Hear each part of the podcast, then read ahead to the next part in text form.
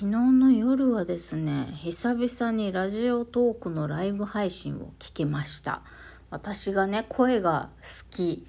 あとは配信のクオリティが高いなと思ってあの楽しく聞かせてもらっているキバオさん。八つ枯れはキバオっていう名前でやってらっしゃるかな。なんかラジオの番組名は最近変えてたけど何だったかな？アルファベット3文字になってました。でキバオさんが90分ぐらいかな？お話ししてくださったんですがこの配信クオリティを上げるための機材こういうのがいいよとかっていろいろアドバイスくださってねあの有意義な時間でございました。でまあ私がすぐに実践できることからあのやっていこうと思っておるのですがまずは毎日ねこの配信を続けることとあと このさ昨日昨日言った言いましたっけ私。窓を閉め切ってエアコンも扇風機もつけないでなるべくノイズが入らないようにしてるって言いましたけれどもわざわざねそんな苦しいことをしなくてもね有線のイヤホンマイクつないで有線のコンデンサーマイク使えばねある程度ノイズ消えますよっていうね。あとはあそう iPhone のイヤホンの設定でもだいぶノイズは消せるということを聞いてね、目から鱗でございました。ね、追加で新しいもの、何かを買ったりしなくてもやれることはある。よりよくやれることはあるっていうのを探すのってね、やっぱり質問力、情報収集力だよなと。配信を聞きながら改めて思ったみくりでございます。質問力、情報収集力、その情報がね正しいかどうかを見極める力やってみて本当にできるのか本当ネットがどんなにねあの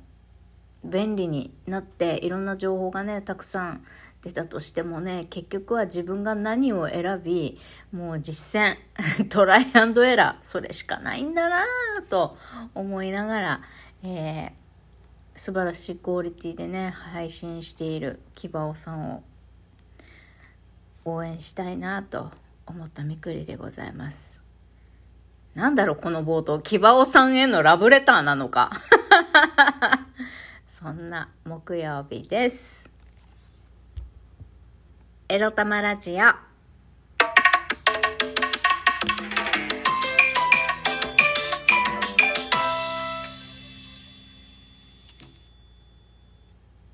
皆様、おはようございます。朝からカフェイン飲んだら下痢するって分かってるくせにカフェラテ飲むのがやめられません。みくりです。この番組では借金持ち独女、うつのケアをしながら、ニャンズと楽しくイチャイチャ楽しんで生きております私みくりが沖縄から日々いろいろいろいろ思うことを配信しております。そう、今日ね、カフェラテ飲むかどうか迷ったの。でもな、せっかく最近インスタントコーヒー買ったしな、牛乳まだあるしな、と思ってさ、カフェラテほっこりしたくって気持ちを落ち着けたくて飲んでおります。と言いますのも理由があるんですわ。ということで、今日のテーマはこちら。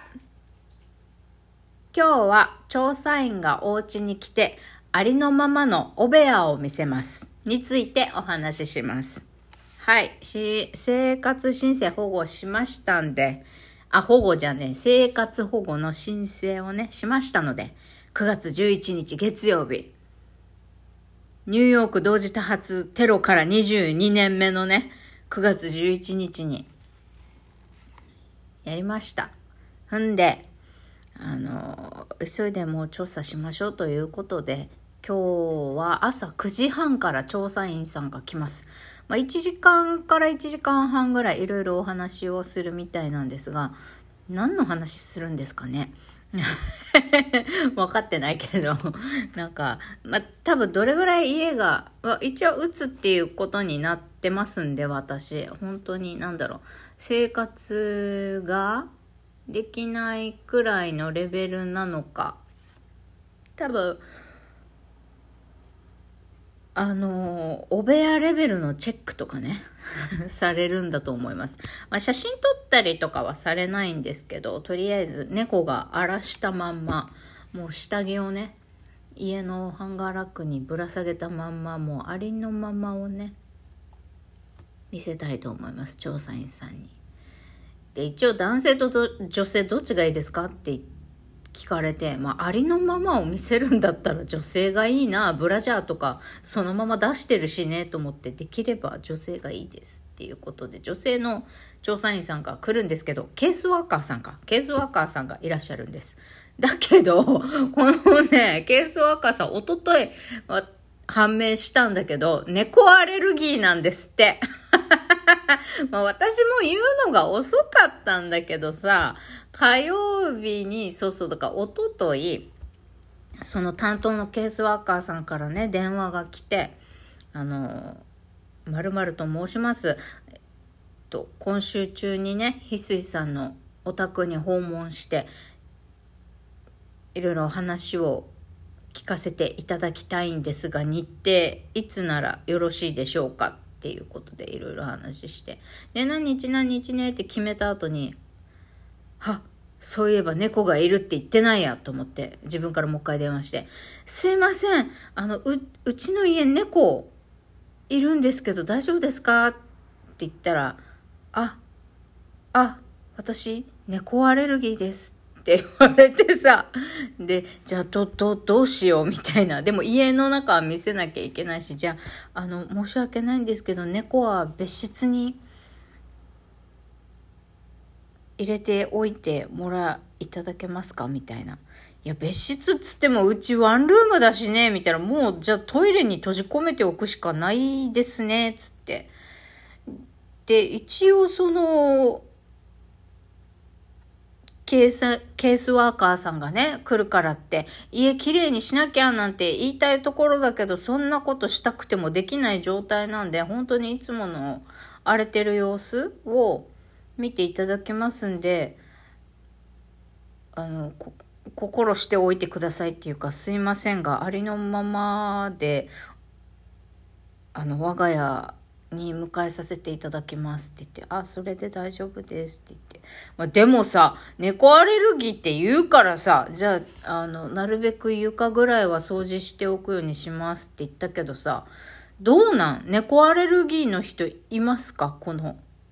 エロ玉ラジオに。どうなるの？猫アレルギーの人がさ、ね、猫の毛がそこら中に落ちてる家なんかに来ちゃったらどうなるの？痒くなるとか咳が出るとかかな。だからね、最悪もう一応換気とかするけど、エアコンもつけた上で窓は全開して、その、暑くないけど風は通るようにした状態でさ、今日朝9時半に迎え、ようとは思うんですけど、ちょっと家の中見せた上でこれはやばい、ケースワーカーさんの体調が悪そうと思ったら、家のね、近くのどっかファーストフード店とかに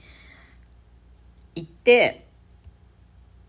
お話ししませんかっていう提案をしようかなとは思うけどさ、とりあえずなんか、あれ見せてください、これ見せてくださいとか、あの資料ありますかとかいろいろ言われるかもしんないから、まあそう、そういう話は先にやっておいて、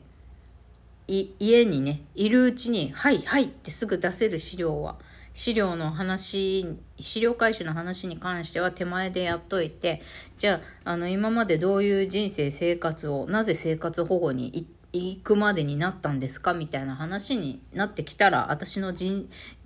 人生歴の生活歴、人生歴の話になってきたら、まあ、マックでもモスでも、あと何がある？スターバックスもあるか。あと何がある？うちの周りって。まあ、ジョイフルとかね、ガストでもあるか。一応あるか。エンダーもあるしね。A&W。ちょっと遠いかな。まあまあまあまあ、でも行こうと思えば何でもあるしね。お、あの、ちょっと大きい、あの、ショッピングセンタ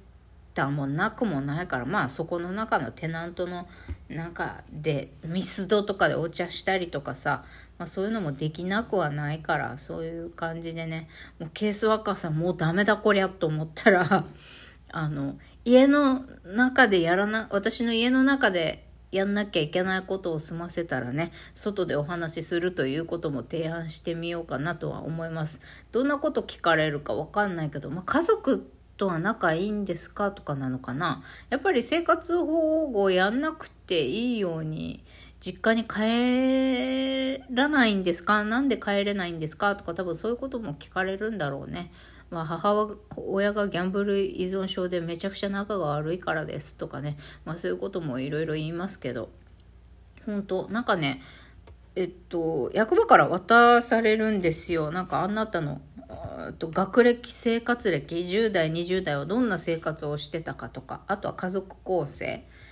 家族構成とそのそれぞれの家族の住所、電話番号、あと勤め先と収入まで書かないといけなくて、そんなの知るかよって話なんだけど、いやでもさ、あれ書いてるとさ、